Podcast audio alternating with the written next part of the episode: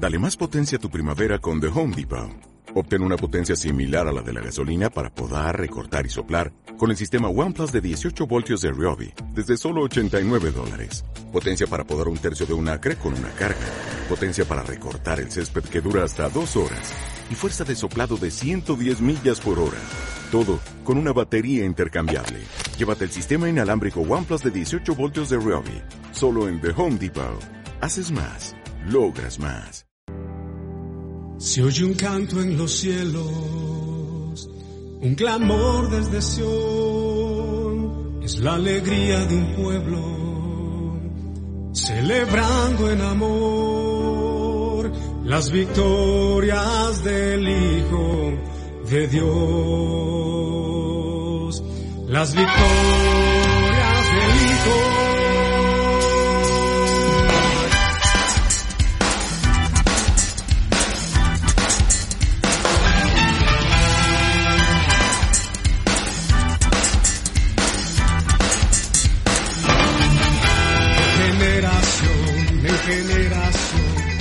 Grandes son sus maravillas, la muerte venció.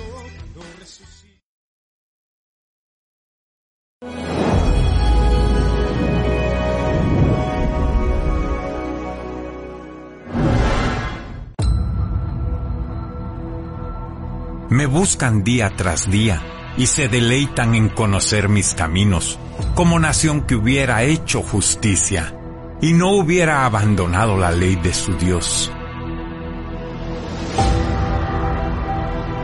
Me piden juicios justos, se deleitan en la cercanía de Dios.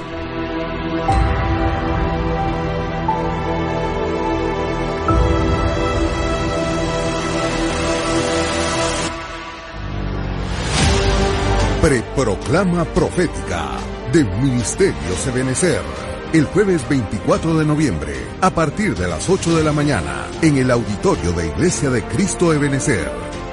Este evento será transmitido en Rema Stereo 91.7 FM, Rema TV y en todas nuestras plataformas digitales.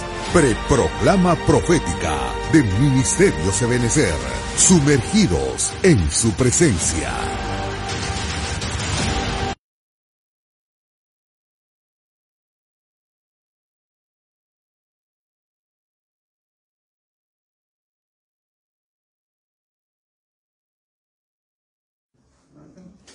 Dios les bendiga, mis amados hermanos. Buenas noches. Es una bendición poder estar con ustedes en este precioso momento. Antes de iniciar, quisiera que pudiera acompañarme en oración para pedirle al Señor, pues, a través de su Espíritu Santo, guianza eh, en este momento.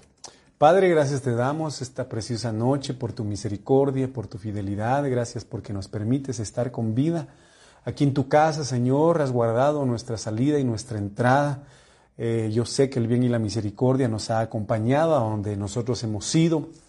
Y por lo mismo es que estamos aquí, sirviéndote, Padre amado. Gracias por este precioso privilegio. En el nombre de Jesús, yo vengo a pedirte esta noche que puedas eh, glorificarte en medio de nosotros, que puedas abrir nuestro entendimiento, que puedas, Padre bendito, permitirnos alcanzar ese nivel de libertad que tú quieres para nuestras vidas. No quiero, Señor, en el nombre de Jesús, en ningún momento que sea el pensamiento del hombre, el espíritu del hombre, el pensamiento, Señor, del hombre, sino que sea tu espíritu, tu palabra, tus pensamientos, Señor, ministrando la vida de tus hijos.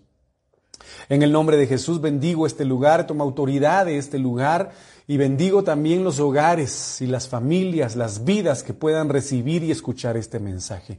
Glorifícate y santifícate, Señor, en cada alma, en cada corazón, y que la sangre del Cordero, Padre amado, nos limpie desde la cabeza hasta nuestros pies en el nombre de Jesús. Así que gracias por lo que has hecho, por lo que estás haciendo y por lo que harás en medio de nosotros. En el nombre de Jesús.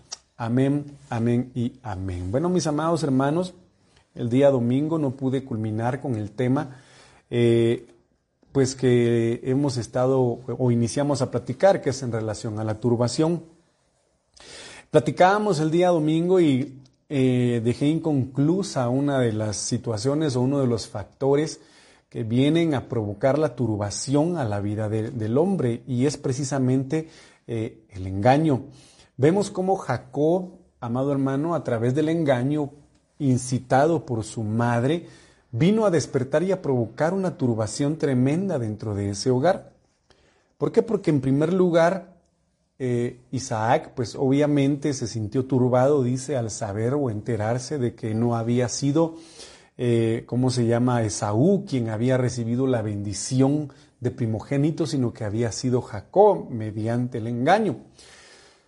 Eh, por consecuencia, vemos, amados hermanos, en la Biblia de que no solamente se turbó Isaac por este engaño, sino que también padeció de turbación eh, Sara a la hora de, saber pues que Esaú quería matar a su hermano y tuvo que decirle que, que, escapara de su casa hasta que el enojo y la ira de Esaú se aplacara y ya no quisiera matarlo.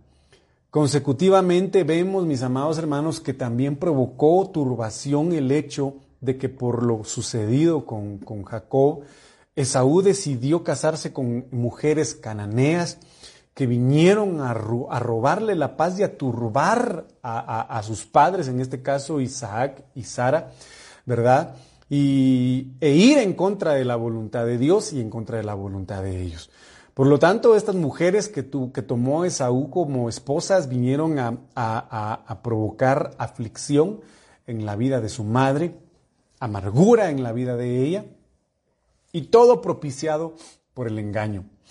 En este sentido también, amados hermanos, vemos cómo eh, la humanidad ha sido turbada por el pecado, ha sido turbada por la muerte, provocada por el engaño que Luzbel, hermano, o que Satanás a través de la serpiente hizo con Eva.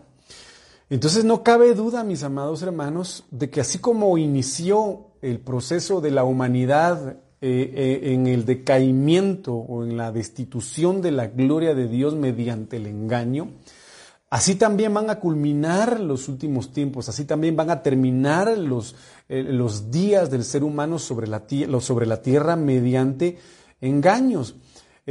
a esto, amado hermano, va contextualizado en el hecho de que van a levantarse falsos cristos, falsos ministros, y la Biblia dice de que Satanás incluso se va, va, a vestir como ángel de luz a manera de engañar incluso a los escogidos. Por lo tanto, debemos pedirle al Señor de manera constante, con todo nuestro corazón, mis amados hermanos, que pueda abrir nuestro entendimiento y como dice eh, eh, eh, las cartas de Pedro, desear la palabra no adulterada, la leche de la palabra no adulterada, a manera de que la mentira y el engaño no llegue a nuestra alma, no llegue a nuestra mente y no llegue a nuestros corazones. Los tiempos de hoy, mis amados hermanos, desgraciadamente están invadidos de toda mentira y de todo engaño. Por lo tanto, si el mundo está saturado de esto, como hijos de Dios debemos esforzarnos en cancelar estas circunstancias en nuestras vidas. Entonces yo quisiera continuar con este aspecto que es muy importante y para eso quiero que me acompañe a Jeremías 17:9 en la cual el Señor da a conocer una realidad que muchas veces no queremos aceptar y más que todo cuando nos encontramos eh, bajo la influencia del pecado, de la maldad, de la iniquidad o de la transgresión o rebelión en contra del Señor. y aquí el Señor habla y dice, más engañoso que todo. Mire, esto es, esto es impresionante. Porque pueden existir herramientas de engaño, pueden existir metodologías de engaño, pueden existir, amado hermano, estrategias de engaño, eh, pero existe una herramienta para que todo lo que le acabo de mencionar cobre vida, y es el corazón del hombre. Y entonces aquí dice, más, que más, más engañoso que todo es el corazón. Y lo peor, mis amados hermanos, es que habla y dice, y sin remedio, ¿quién lo comprenderá? Cuando nosotros vemos este aspecto que Jeremías 17:9 dice, amado hermano, es referible a un corazón que no, que no se esfuerza en alcanzar la libertad que Dios tiene para su vida. Recordemos que el Señor Jesucristo plasma o dice de que Él es la verdad. Y al tener un encuentro verdadero con la verdad, la verdad se constituye en luz, porque la luz es su palabra y la palabra es Cristo. Cuando la luz viene e ilumina una obscuridad, pues obviamente manifiesta y revela todo lo oculto, todo lo, toda la naturaleza y toda la esencia del objeto o del ambiente que está iluminando. Ejemplo de ello es la mujer que perdió el dragma. La mujer que perdió, el dragma, lo primero que hizo para poder encontrarla fue alumbrar, encender la lámpara. Entonces ya con la luz puesta, con la lámpara encendida, se dio cuenta de una realidad que no podía percibir, que no podía, no podía conocer, porque la cubrían tinieblas. Porque las tinieblas o el engaño de las tinieblas no podían obviamente darle a conocer la realidad de su habitación o de la casa donde ella estaba. Por eso es muy importante y necesario que todos los días meditemos en un versículo como mínimo de la palabra. Obviamente no podemos decir, bueno, yo quiero leer todo un capítulo, porque a veces se nos complica, no solo por los quehaceres de la vida, sino porque es a veces complicado que se le quede a uno un capítulo completo de la Biblia, solo que sea demasiado corto. Pero un versículo que se haga rema en nuestras vidas a diario, podría ser una herramienta maravillosa de luz que va a venir a iluminar las tinieblas que puedan existir en nuestros corazones y poder eh, menoscabar, poder diagnosticar, poder, amado hermano, identificar esas cuestiones que se han perdido de parte de Dios en medio de un desorden o en medio de unas tinieblas que no nos permiten ver. En este sentido, un corazón que no tiene remedio es un corazón que está sumido definitivamente en tinieblas profundas, en obscuridad profunda y vive totalmente engañado y por lo tanto dice, ¿quién lo comprenderá? Porque hay muchos que se empeñan en querer y pretender comprender la vida de los demás cuando ni siquiera pretenden ni pueden comprender su propia vida. Muchos quieren administrar, sugerir, aconsejar, amado hermano, quizá con buena intención, eh, la, vida o, en algunos casos, eh, amado hermano, las familias de otros, y, muchas veces le cuesta incluso poder administrar su propia vida o su propia familia. Entonces, en este caso, tenemos que ver que cualquier herramienta, cualquier instrumento, cualquier metodología o cualquier estrategia de engaño que hay en el mundo el día de hoy viene del corazón del hombre. Viene del corazón del hombre.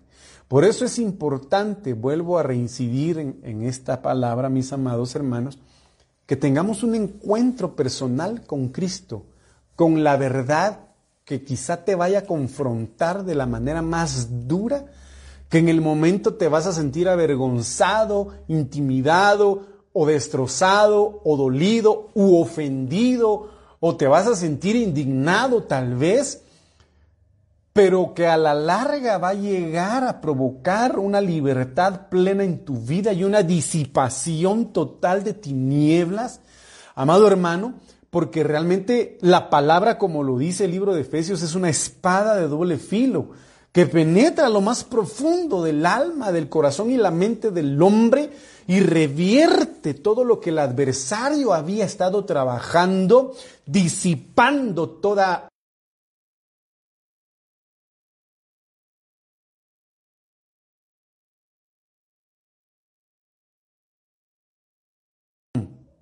en el hogar y en el corazón de una persona, es necesario alcanzar niveles de libertad. A todas luces sabemos perfectamente bien de que eh, a los líderes de un país, a los gobernantes de un país le conviene, como siempre lo hemos ejemplificado, que un pueblo viva engañado, que una nación viva engañada. Y no digamos ahorita la visión que se tiene que todo el mundo viva engañado. Nosotros, gracias a la misericordia del Señor, hemos venido a su verdad, hemos venido a su luz, porque estábamos en tinieblas y ahora estamos en su luz. Por lo tanto, todo tipo de engaño, amado hermano, por mínimo que sea, debe ser cancelado de nuestro corazón, de nuestras familias y de nuestros hijos. El día de ayer le platicaba yo a mis hijos en relación al testimonio de lo que el, eh, el libro de los Hechos manifiesta de Ananías y Zafira. La cual estos dos esposos, mis amados hermanos, le habían prometido a Dios entregarle la totalidad de la venta de un terreno que ellos tenían. Y es impresionante, mis amados hermanos, cómo el diablo logra jugar con las emociones de los seres humanos a manera de inducirlos a un engaño. Ustedes conocen la historia y el testimonio de lo que la palabra dice. En ese momento, ellos pensaron eh, en su corazón poder engañar a Dios. Pero obviamente sabemos de que a Dios nadie, nadie le puede engañar. Conocen ustedes perfectamente bien lo que Pedro les dijo, ustedes no me han mentido a mí, le han mentido al Espíritu Santo. Y en ese momento y en ese instante cayeron muertos ambos. Entonces yo le decía a, mí, a mis hijos, a los dos, es necesario que ustedes entiendan que aunque pretendamos escondernos en un rincón mm, tan profundo eh, que creamos que nadie nos escucha y nadie nos ve. El Señor en el libro de Ezequiel le muestra a través de visiones al profeta lo que los ancianos y los sacerdotes hacían en lo oculto, en lo oculto y en lo escondido. Entonces no hay cosa que a la luz de Dios pueda ser manifiesta y revelada, mis amados hermanos. Por lo tanto, en toda dimensión debe ser cancelado el engaño a manera de cancelar la, eh, ¿cómo se llama? Em, se me fue la palabra, hermano. la turbación. La Biblia Jerusalén, tercera edición, dice el corazón, mire, mire qué tremendo es esto, ¿Cómo, qué, qué, qué significa engañoso? El corazón es lo más torcido, no tiene arreglo, ¿quién lo conoce? Pero el corazón del hombre vino a torcerse o a retorcerse desde el momento en que, en que pecó y en que decidió abandonar el consejo del Señor en el huerto del Edén. Yo como lo dije en algún momento, cuando una persona le pierde el deleite al Señor, porque Edén significa deleite, cuando la mujer le perdió el deleite al lugar maravilloso y precioso que Dios le había dado, porque yo no me imagino, hermano, si, si, si Edén significaba deleite, delicia, alegría, gozo, felicidad, hermano, la mujer decidió abandonar esos preciosos deleites que Dios les había dado con tal de escuchar el engaño y los consejos retorcidos de Satanás y pecar en contra del Señor. Entonces cuando una persona le pierde el deleite al Señor, le pierde el deleite al amor hacia Dios, el servirle al Señor, es porque el diablo está queriendo retorcer su corazón a manera de desviarse a los placeres y deleites del mundo más que a los placeres y deleites del Señor. Por consecuencia, vemos que la turbación invadió el matrimonio de Adán y Eva y la más fuerte turbación o perturbación o tormento o angustia que ellos hayan vivido y que por supuesto la Biblia no lo menciona, es la muerte de Abel, es el exilio de Caín, una turbación impresionante para, la, para Eva que era madre y para Adán que era el padre. Entonces, en este sentido, mis amados hermanos, tenemos que pedirle al Señor que si nuestro corazón o nuestro, nuestro sendero, nuestro camino se ha retorcido, que lo pueda enderezar, que lo pueda poner en dirección a sus sendas de justicia. Amado hermano, y que pueda arreglar nuestras vidas. Lo que humanamente no podamos arreglar, el poder de su palabra puede hacerlo, el poder de su espíritu puede hacerlo, el poder de la sangre del cordero puede hacerlo y el poder del nombre de Jesucristo puede hacerlo. Entonces, en este sentido, el engaño se constituye en algo retorcido, en desvirtuar en tergiversar una verdad convirtiéndola en mentira como Luzbel lo hizo en el huerto. Mezclaba verdades con mentiras a manera de engañar sutilmente a Eva. Porque era cierto, Adán y Eva no murieron al comer del árbol, no murieron, pero de todas formas murieron espiritualmente hablando. Entonces mezclaba estas circunstancias, mis amados hermanos, a manera de retorcer la verdad de Dios. Esta versión habla y dice, nada hay más falso. Mire qué impresionante es esto y que Dios tenga misericordia de nosotros, cancelando toda falsedad de nuestro corazón, hermano.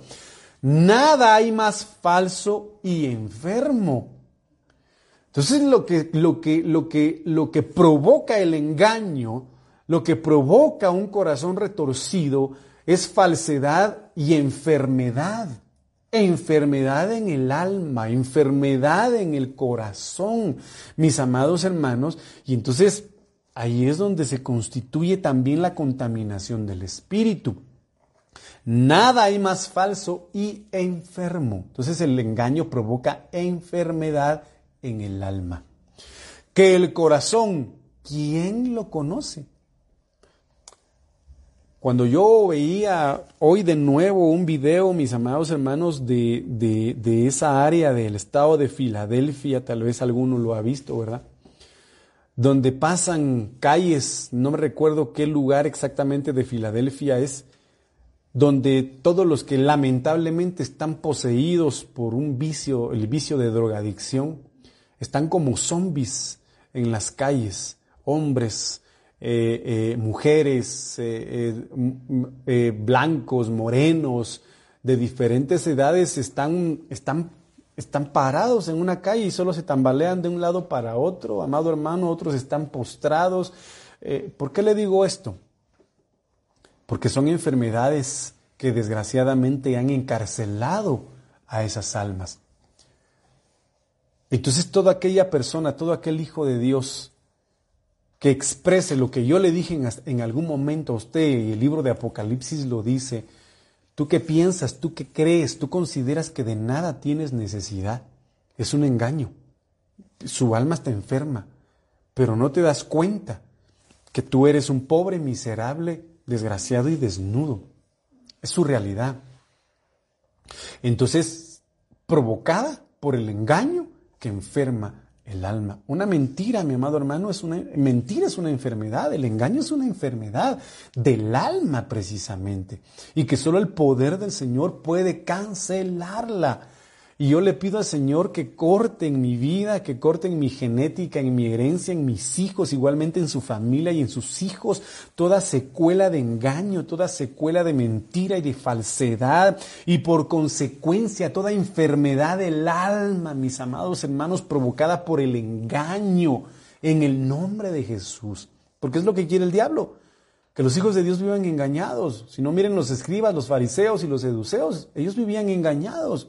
Y como Jesucristo los vino a sacudir con una verdad, hermano, no solamente irrefutable, sino una verdad que les chocaba, porque obviamente no podían contradecirle. Y por eso lo mataron. Y esto es impresionante. Entonces aquel, mire qué tremendo es esto, aquel que, que acepta verdades que le convienen, pero desecha las verdades que lo confrontan, automáticamente se constituye en alguien que mata a Jesucristo, que viene a ser parte de este círculo de hombres que dijeron en el tiempo de Jesús, nosotros no somos esclavos de nadie, no somos esclavos de nadie. Entonces vivían en el engaño.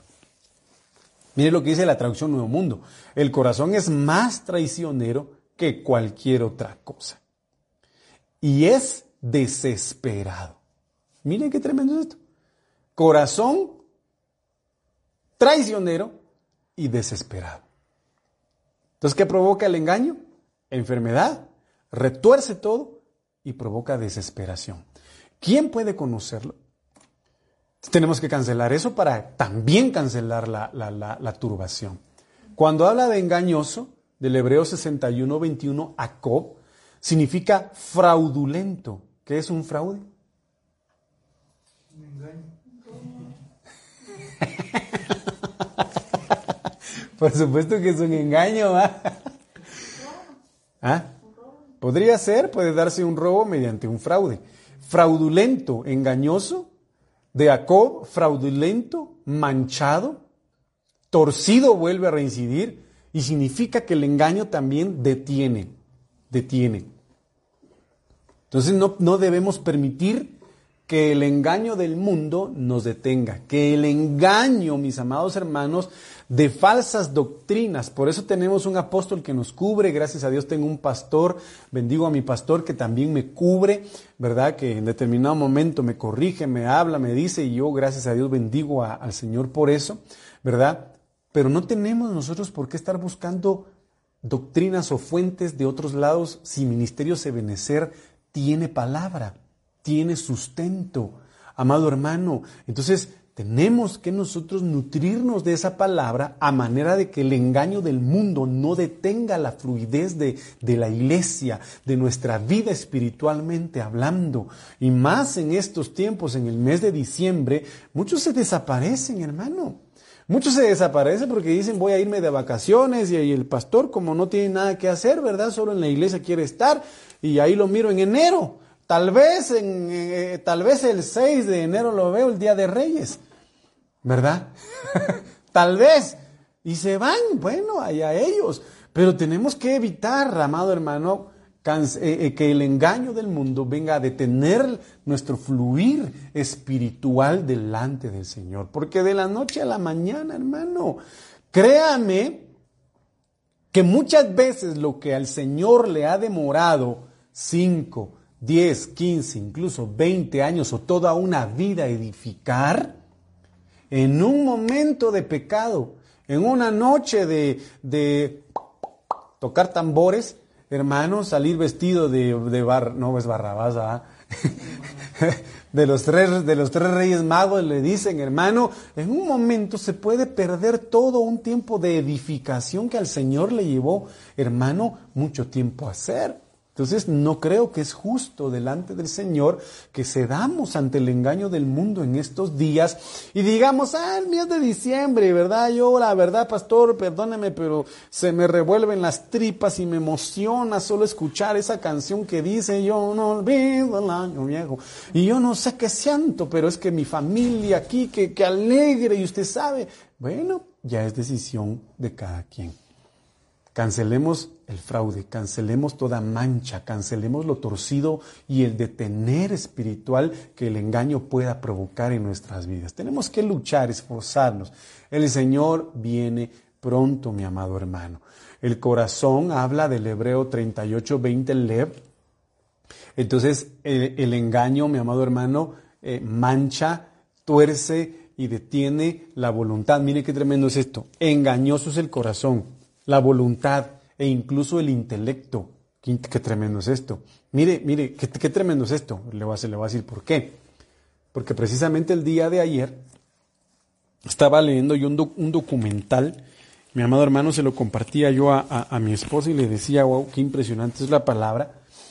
Pero créame de que ahorita ya, ya los científicos están asombrados, fíjense ustedes, están asombrados porque dice de que ya hay células madres que son como que insertadas o injertadas, ¿verdad? A los nanobots, ¿verdad? Que son los, que son los pequeños robots microscópicos que pueden regenerar órganos. Pero lo impresionante de esto es que dicen de que estos robots ya pueden reproducirse de manera natural. Los robots mediante células madres. Entonces, ¿a qué va la ciencia? La ciencia va a provocar un engaño en el mundo y decir, wow, la ciencia lo puede todo. No necesitamos de Dios. No necesitamos de Dios. ¿Por qué? Porque lo que busca el hombre a través del incremento de la ciencia, y me baso en este sentido de que corazón es incluso el intelecto, es eternizar al hombre. Y recuérdese que el libro de Génesis capítulo 6 menciona en donde dice el Señor, ya no contenderá mi espíritu más con el hombre. ¿Qué quiere decir eso? De que el espíritu de Dios obviamente es el que da la vida eterna. Y por eso le fue quitado el espíritu de Dios al hombre. Y por eso ahorita el Espíritu Santo está en nosotros y es que a través de Él y el Señor Jesucristo nosotros podemos llegar a la salvación y buscar y encontrar la eternidad. Entonces ya cuando el hombre llegue a esas dimensiones altas de intelecto y de ciencia, van a decir en definitiva, no necesitamos de Dios. Y hay muchas otras circunstancias que uno, hermano, se entera y dice que tremendo es esto. Pero cuando habla de corazón también habla de ánimo, de deseo, de entendimiento, de pensamiento, de sabiduría, de alma, espíritu, de inteligencia y de propósito. ¿Qué quiere decir esto? De que lamentablemente existen personas, existen hijos de Dios que son volubles en cuanto a su voluntad, en cuanto a sus pensamientos, en cuanto a sus propósitos delante de los ojos del Señor. Y estamos en un mes en el que dicen, no, año nuevo, vida nueva. Todos se dicen eso, ¿verdad? Año nuevo, dieta. Bueno, yo más dieta ya no, ya estoy hecho una hilacha, hermano, pero bendigo a Dios porque me he recuperado en algunas cuestiones de mi salud. Pero unos dicen, hermano, no, yo este año sí, Padre, yo te prometo esta proclama, buscarte con todo mi corazón. Es más, Señor, yo te pido que este año me des el don de lengua, yo necesito profetizar, yo, yo te prometo servirte este año, Señor. Y, y hermano, pasa enero, como diría aquella canción, pasarán los días, pasarán los años, ¿verdad? Y, y nada. Su propósito fue engañoso, su voluntad fue engañosa, fue fraudulenta delante de los ojos del Señor porque prometió algo y nunca lo hizo. Entonces, es importante, vuelvo a reincidir, cancelar esto en nuestras vidas. Y cuando habla de perverso, Mire qué tremendo es esto, porque este significado es, es, impresionante. Hebreos 605, Anash. Ser frágil, mire qué tremendo es esto. Entonces el engaño, amado hermano, viene a provocar fragilidad en el corazón y en la voluntad del hombre. Porque obviamente sabemos que eh, eh, dentro de los significados de perturbación es el hecho de no saber qué hacer o qué decir constituyendo al hombre en un, en un ente frágil, en un ser frágil, porque a la hora de no saber qué hacer o qué decir, hermano, necesita a alguien que le diga qué hacer o qué decir. Me recuerdo perfectamente bien de un tío difunto mío, que obviamente sufrió un accidente, ¿verdad? Tuvo un edema cerebral, se le inflamó el cerebro, ¿verdad? Y cuando, digamos, salió del estado vegetativo, lo entregaron prácticamente inconsciente. Sentado me recuerdo que estaba él. Y lo único que hacía, ¿sabe qué era? Lo único que podía hacer era mover su mano y rascarse su nariz. Solo eso hacía. Después que fue recobrando la conciencia poco a poco, se le tuvo que enseñar a comer, se le tuvo que enseñar a cambiarse, se le tuvo que enseñar a caminar, se le tuvo que enseñar a movilizarse y hacerle una terapia intensiva para que volviera a aprender hacer las cosas. Entonces, en este sentido, la perturbación es lo que quiere, obviamente, es inhabilitar, prácticamente dejar paralizado a un hijo de Dios o al ser humano. Por lo tanto, lo perverso, mi amado hermano, hace del hombre a un ente frágil, un ente débil, Mire qué tremendo es esto, porque incluso habla de melancolía, y cuando hablamos de melancolía, ¿qué consideran ustedes que, es melancolía? Tener recuerdos tristes. A mí me pasaba mucho antes, hermano, gracias al Señor, el Señor me hizo libre de ese tipo de melancolías. Pero hermano, yo no podía sentir un aroma o algo por el estilo que me recordaba mi niñez y mi niñez traumas feos, hermano o escenarios de determinados lugares, hermano, igualmente una melancolía bien fea, fíjense ustedes, había una canción horrible, hermano, y que el Señor la reprenda en el nombre de Jesús, pero que se llamaba, el cantante se llamaba John Secada, no sé si recuerdan ustedes, dice John Secada, y la canción era Una noche, otra noche más sin verte. Pero ¿por qué me provocaba tristeza a mí? Porque fíjense ustedes de que mis papás iban de farra a Guatemala. Bueno, se iban a, a comprar cosas para nosotros. Y, pero también se iban de farra. Iban a comprarnos ropa. Hermano, y, gracias a Dios no nos, traían, no nos traían el campero entre un zapato, ¿verdad? Pero, como, porque eso era lo que hacían mucho antes, Pero fíjense ustedes de que a mí me daba tristeza que se fueran, que se fueran los dos. De repente, yo no sé si recuerda a mi hermana, nos íbamos a esperar sentados al atrio de la iglesia, a, esperar el bus a que llegaran. Que si de repente llamaban a la casa diciendo de que no iban a llegar esa noche, sino que iban a llegar hasta el otro día. Yo triste, hermano. Y, cabal en ese entonces estaba, estaba esa canción horrible. Entonces cada vez que recordaba yo esa canción me ponía triste, hermano, porque decía otra noche más sin ver a mis papás. No por una mujer, por mis papás. Pero la perversidad provoca melancolía provoca tristeza, provoca nostalgias amargas de un pasado traumático quizá. Entonces pone al ser humano en un estado frágil, en un estado débil, en el cual el enemigo puede fácilmente engañar. Engañar, si usted se da cuenta, las canciones que más surgen ahorita es Otra Navidad. Y yo, ay, sí, pastor, ese corito ministro en la iglesia. Cáigame bien, diría el hermano Sergio. No, hermano, perdóneme que el Señor reprenda al diablo, pero son las canciones que más suenan en estos tiempos y que provocan una melancolía y una fragilidad o debilidad espiritual en aquellos que realmente no han sacado ese engaño de su corazón. Por lo tanto, que el Señor propicie una recuperación plena en tu corazón y una libertad de todo engaño a manera de quitar toda fragilidad, hermano, y toda debilidad en nuestro corazón provocada por melancolía alguna. En el nombre de Jesús, amores pasados, el amor de verano, hermano, qué sé yo, cualquier melancolía que el Señor la venga a cortar ahora mismo con el poder de su palabra. Significa desahuciada, desesperado, doloroso, enfermo y lamentable.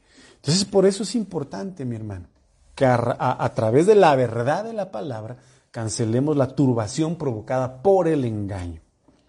No sé si me están entendiendo, pero en el nombre de Jesús espero que sí. Proverbios 28, 26 dice, oiga, el que confía en su propio corazón, este, este versículo es pesadito en otras versiones, hermano. El que confía en su propio corazón es un necio, pero el que anda con sabiduría, y obvio, quiero resaltar, no se refiere a la sabiduría diabólica o a la sabiduría del mundo, porque la sabiduría del mundo en primera instancia dice que es diabólica y en segunda instancia dice que es animal. Por lo tanto, no contiene en, que una persona pueda ser librado de dicha por, por dicha sabiduría. Habla de la sabiduría que viene de Dios, en base al temor al Señor. El que confía en su propio corazón es un necio. El que dice, no, yo no necesito que ese venga a orar por mí, yo no necesito que este venga a ministrarme Santa Cena, yo no necesito que me aconseje, bueno, yo sé qué hacer, yo sé qué, cómo pensar, yo sé qué decisiones tomar, está bien. Pero el que anda con sabiduría será librado. Va. Agárrese pues, porque mire lo que dice acá. El que confía en sí mismo, ¿qué dice ahí? La palabra de Dios para todos lo dice, por eso le digo, este versículo es un poquito pesado. Pero el que confía en sí mismo, dice, es un bruto. por eso digo, la verdad, la palabra a veces viene y nos da duro, hermano. Nos da duro, nos da duro, pero a manera de despertarnos. Por lo tanto, hermano, si tú te has confiado y, te has guiado eh, eh, por tu propia prudencia, has pretendido ser sabio por tus propios pensamientos. Cancela eso en el nombre de Jesús y dile al Señor, dame sabiduría. Salomón lo entendió y dijo, Señor, perdóname, yo solo tengo pensamientos tontos. Yo me lo imagino, no es que lo diga la Biblia, aclaro, no lo dice la Biblia, yo me lo imagino. Que Samuel Salomón le dijo, Señor, yo solo pensamientos tontos tengo, perdóname, no tengo la capacidad de poder analizar, de poder ser estratega, de poder organizar, de poder hacer esto con tu pueblo, Señor. Ni mi propia vida puedo yo manejar, no tengo sabiduría para hacerlo, te pido que me ayudes. Dame sabiduría. Dame sabiduría porque yo en mis propios pensamientos, con mis propios conceptos, voy a perder a este pueblo, aunque al final sí lo perdió. Pero al principio reconoció y dijo, no, yo no voy a ser bruto. Como lo dice aquí, ¿verdad? No, yo no voy a ser bruto. Yo necesito del Señor. Yo necesito del Señor. Entonces le pidió sabiduría al Señor, el Señor le agradó y le dio la sabiduría que viene de él. Y usted sabe que Salomón, pues fue Salomón. el hombre más sabio sobre la tierra. El que confía en sí mismo es un bruto. Ah, hermano, cuando uno confía en uno mismo, comete unos errores tremendamente brutos. Lejos del Señor. Pero el sabio escapa del desastre. Ala, hermanos. Qué tremendo. Porque le dijeron a cierta, a cierta población, salgan de las orillas del volcán, salgan, huyan de ahí porque está en erupción. Pero no, dijeron, no, nosotros somos rápidos, nosotros podemos, nosotros somos los invencibles, los increíbles y los indestructibles. Y se quedaron ahí, hermano, y quedaron sepultados. Entonces, todo aquel que se deja guiar por la sabiduría de Dios va a escapar de todo desastre. Qué tremendo es esto. Mire, pues, el que confía en su propio consejo es un insensato, mas quien procede sabiamente, ese se salvará. Ese será salvo, ese será arrebatado, ese será llevado a la presencia del Señor. ¿Por qué? Porque el principio de la sabiduría es el temor al Señor. Mire pues, solamente un necio confía en sus propias ideas. Y la Biblia dice, hay que dejar al necio en su necedad. Porque aunque uno le diga, hermano, congregate, hermano, busca a Dios. Hermano, solo de rodillas y buscando al Señor vas a poder ganar tus batallas. Hermano, entregarle tu vida al Señor, solo el Señor puede hacerte. Y a veces están necios en no dejar lo malo. Y a veces están necios en no dejar lo que le desagrada al Señor. Entonces, hasta que viene la turbación a sus vidas, Tal vez reflexionen o tal vez no, pero ahí están empecinados. Deja esas amistades. Deja de ir a este lugar, deja de decir esto, deja de pensar esto. ¿No hace caso? Bueno, no será librado. Los que confían en su propia, oiga, en su propia inteligencia, los que confían en su propia inteligencia, son necios.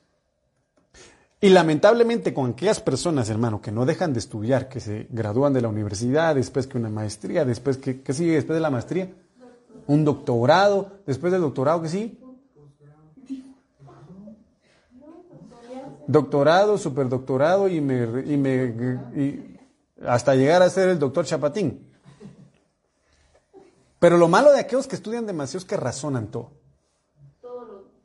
todo lo, todo lo razonan, todo lo cuestionan, todo lo ponen en tela de duda. ¿Por qué? Porque vienen a sopesar lo científico con lo bíblico y eso no es compatible, hermanos. Acaba de salir un, documental en donde yo creo que se lo comenté a usted en determinado momento, en donde dicen los de la NASA hicieron un estudio exhaustivo de la Biblia y afirman que el contenido de la Biblia es verdadero. ¿Es? ¿Cómo puede la ciencia negar la verdad de Dios si Dios da un espíritu de ciencia, si de Dios viene la ciencia. Entonces no puede alguien confiar en su inteligencia porque toda inteligencia viene de Dios. Pero aquellos que confían en su propia inteligencia, aquellos, hermano, dice que son necios. Por lo tanto, también lo que dice la palabra de Dios para todos, ¿para qué se lo va a repetir? Pero el que camina con sabiduría, entonces una cosa es ser inteligente y otra cosa es ser sabio. Ah, Y tenemos que pedir al Señor que nos dé sabiduría. La Biblia internacional dice, el que confía en su propio instinto es un tonto. Mire qué tremendo es esto. Porque habla corazón, habla confiar en sí mismo, consejo, em, idea, inteligencia, pero aquí dice instinto. Y cuando usted escucha instinto, ¿a qué se imagina? ¿Qué se imagina usted? Instinto. Cuando hablamos de instinto, hablamos puramente de alma, porque los animales se mueven o actúan bajo instintos, bajo instintos animales. ¿Cómo actuó Nabucodonosor después de que le fue quitado el reino? A puro instinto. Vivió como animal, como bestia. Entonces no tenía espíritu. Entonces aquí prácticamente dice, el que confía en su, propio instinto no tiene espíritu, solo tiene alma y cuerpo, está, está moviéndose, está decidiendo únicamente en base a lo que dice su alma, lo que dictamina su instinto como ánima, no como hombre, no como un ser trino. Pero el que vive por la sabiduría escapará. ¿Por qué le digo esto? Porque más engañoso que todo es el corazón del hombre. ¿Quién lo comprenderá? Entonces todas estas situaciones inducen a un engaño. Eclesiastés 9.3 dice, este mal hay en todo lo que se hace bajo el sol, que hay una misma suerte para todos.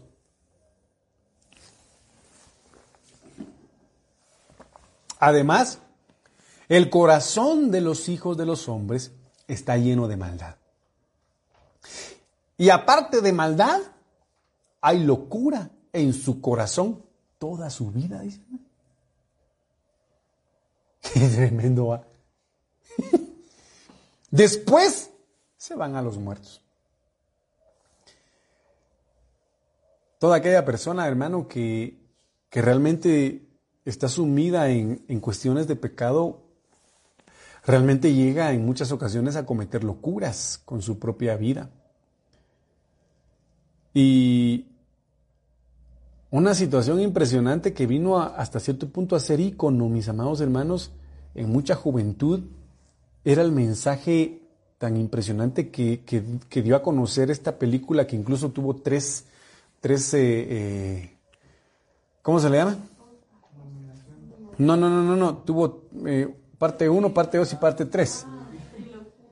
¿Qué pasó ayer? Va. ¿Qué pasó ayer? Va? Pero ¿qué es lo que enseñan? ¿Qué es lo que le enseñan a la juventud en esas, en esas situaciones? Que pueden hacer de su vida lo que quieran una, noche, va a drogarse, ponerse ebrio, hacer locuras y al otro día...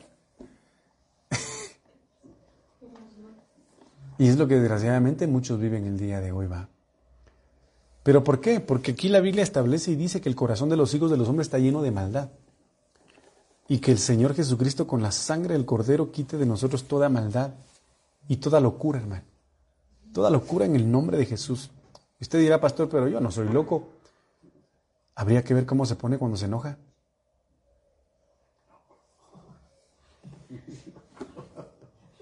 ¿Cómo nos ponemos cuando nos enojamos? Es un pequeño ejemplo que yo le doy. Sí, porque dentro de las locuras eh, hermano, mejor dicho, entre las cosas que provoca la ira es la locura. Porque cuando uno está lleno de ira, hermano, ya no sabe ni qué dice, ni qué hace, a quién lastimó, a quién no lastimó, qué dijo, qué no dijo, porque está cegado y loco por la ira, por ejemplo, ¿verdad? Entonces, no necesariamente es que esté de una vez chilolo, dirían algunos, ¿verdad? Sino que pueda provocar la locura que, pueda provocar la locura, unido a la maldad. Entonces, el incremento de la maldad va a provocar mayor locura en la vida del hombre. Va a perder totalmente su identidad como el Gadareno. ¿Qué persona en su sano juicio se va a estar tirando en fuego? Nadie. Es una persona que esté poseída por un espíritu inmundo, totalmente lleno de maldad. Entonces, en el nombre de Jesús tenemos que cancelar esto en nuestras vidas, hermanos, declararnos libres en el nombre de Jesús. Hebreos 3:12 dice, tengan cuidado, hermanos, no sea que en alguno de ustedes haya un corazón malo de incredulidad. Entonces, ¿qué viene a provocar también o qué es consecuencia del engaño? La incredulidad. La incredulidad, hermano. Estaba yo leyendo, imagínense ustedes qué blasfemias las que publican en las redes sociales y hay que tener mucho cuidado con los videos que se ven. Uno los mira con el propósito de aprender, pero otros los miran y no teniendo su espíritu y su fe bien cimentadas, se lo creen. Pero el mensaje decía, hay que considerar diferentes teorías con una mente abierta. Y el video decía, se cree de que fue Jesucristo quien incitó a Eva a que comiera el fruto prohibido. ¿Cómo puede ser posible eso, hermanos? ¿Cómo puede ser posible tal engaño, tal blasfemia, tal mentira? Pero muchos se la creen. Muchos se lo creen y son engañados. Entonces ya dejan de tener esa fe que antes tenían si no está bien cimentada. Entonces tengan cuidado, hermano, no sea que en algunos de ustedes haya un corazón malo de incredulidad. Y esto es en todos los sentidos. Si vas a servir al Señor, tienes que hacerlo con fe, creyendo que lo haces para Él. Si vas a venir a la iglesia, tienes que saber que vas a hacerlo con fe. Si vas a diezmar, hazlo con fe. Si vas a ofrendar, hazlo con fe. Si vas a bautizarte, hazlo con fe. Si vas a venir al discipulado o al servicio, hazlo con fe. Si alabas a Dios, hazlo con fe. Si adoras a Dios, hazlo con fe. Porque si en algún momento se hace con incredulidad, entonces tiene que existir algún aspecto de maldad en el corazón que no permita creer y que por consecuencia se dé un engaño. Yo ni siquiera sé por qué estoy cantando, yo ni siquiera sé por qué estoy adorando, yo ni siquiera sé por qué danzan, yo ni siquiera sé. La incredulidad cuestiona. La incredulidad provoca duda, incertidumbre. Y es lo que vamos a ver ahorita, si es que da tiempo. Entonces tenemos que cancelar todo engaño de nuestro corazón, de nuestros hogares y de nuestras familias. Y en este aspecto termino con este versículo. Santiago 1, 14, 15, dice, sino que cada uno es tentado cuando es llevado y seducido por su propia pasión. Después, cuando la pasión ha concebido, da a luz el pecado. Y cuando el pecado es consumado, engendra muerte. A esto quiere el enemigo que lleguen los seres humanos, a la muerte, en base a el engaño. Y la mayor turbación que va a vivir la humanidad va a ser la tribulación y la gran tribulación. Así que clamémosle al Señor misericordia. Bueno, mis amados hermanos, yo quisiera dejar esto acá esta noche. El día de mañana, si el Señor nos da vida, vamos a continuar con este precioso tema. Yo sé que el Señor me habló a mí en primer lugar. Yo sé que le habló el Señor a usted en segundo lugar. Así que yo le pido al Señor esta noche que su palabra se haga rema en su vida, haya traspasado las fibras de su corazón y haya disipado toda tiniebla en, en nuestras almas, en nuestros hogares. Porque el enemigo obviamente está empeñado en, en hacer caer a muchos hijos de Dios, pero tenemos que tomarnos de la mano del Señor cada día más y dejar que su palabra eh, nos vivifique, que su espíritu nos vivifique y poder ser verdaderamente libres de cualquier circunstancia del mundo. Así que vamos a orar. Padre, yo te doy gracias esta noche por tu palabra, yo te doy gracias esta noche por tu misericordia. Yo te doy gracias, Señor, por tu fidelidad. Gracias porque me has hablado y nos has hablado a tiempo y fuera de tiempo. En el nombre de Jesús yo te pido que canceles todo engaño en nuestras vidas, que canceles toda incredulidad, que canceles en nosotros toda soberbia, toda altivez y todo orgullo. Señor, que quizá en algún momento nos indujo, Padre amado, a dejarnos guiar por nuestra propia sabiduría, por nuestra propia inteligencia, por nuestro propio consejo, Señor, olvidando que lejos de ti nada somos. Perdónanos, Señor, si en algún momento la maldad, la locura del mundo, Señor, haya invadido nuestra mente y nuestro corazón o nuestras familias. Yo te pido esta noche que nos cubras con la sangre preciosa del Cordero. Que, Señor, unjas nuestra cabeza por dentro y por fuera y que rocíes de la sangre preciosa del Cordero sobre nuestra mente, a manera, Señor, de desechar de nuestra mente todo dardo del diablo, toda lanza, toda flecha enviada del mundo a manera de querer engañarnos. Y que la paz que sobrepasa todo entendimiento ministre nuestro corazón y nuestra vida. Amado Dios, yo creo y sé que la obra que has iniciado en nosotros, tú la perfeccionarás. Permítenos no soltarnos de tu mano.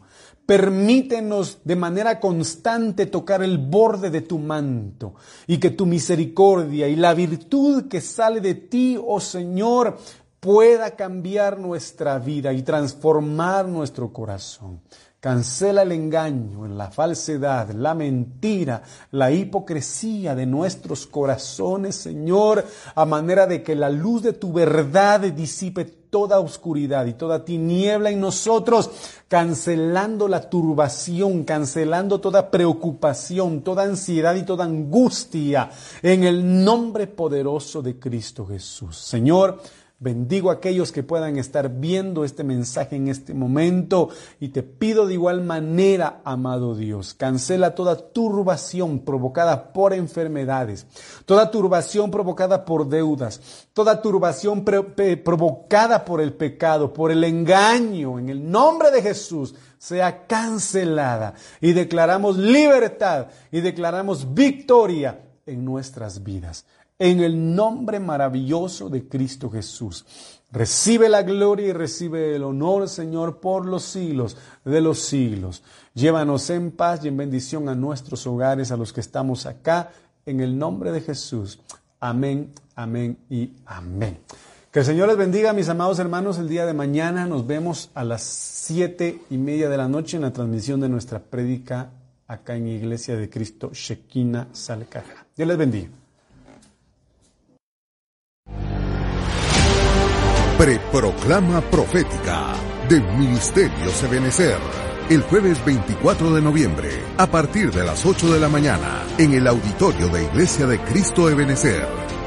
Este evento será transmitido en Rema Stereo 91.7 FM, Rema TV y en todas nuestras plataformas digitales. Preproclama Profética del Ministerio Sebenecer, sumergidos en su presencia.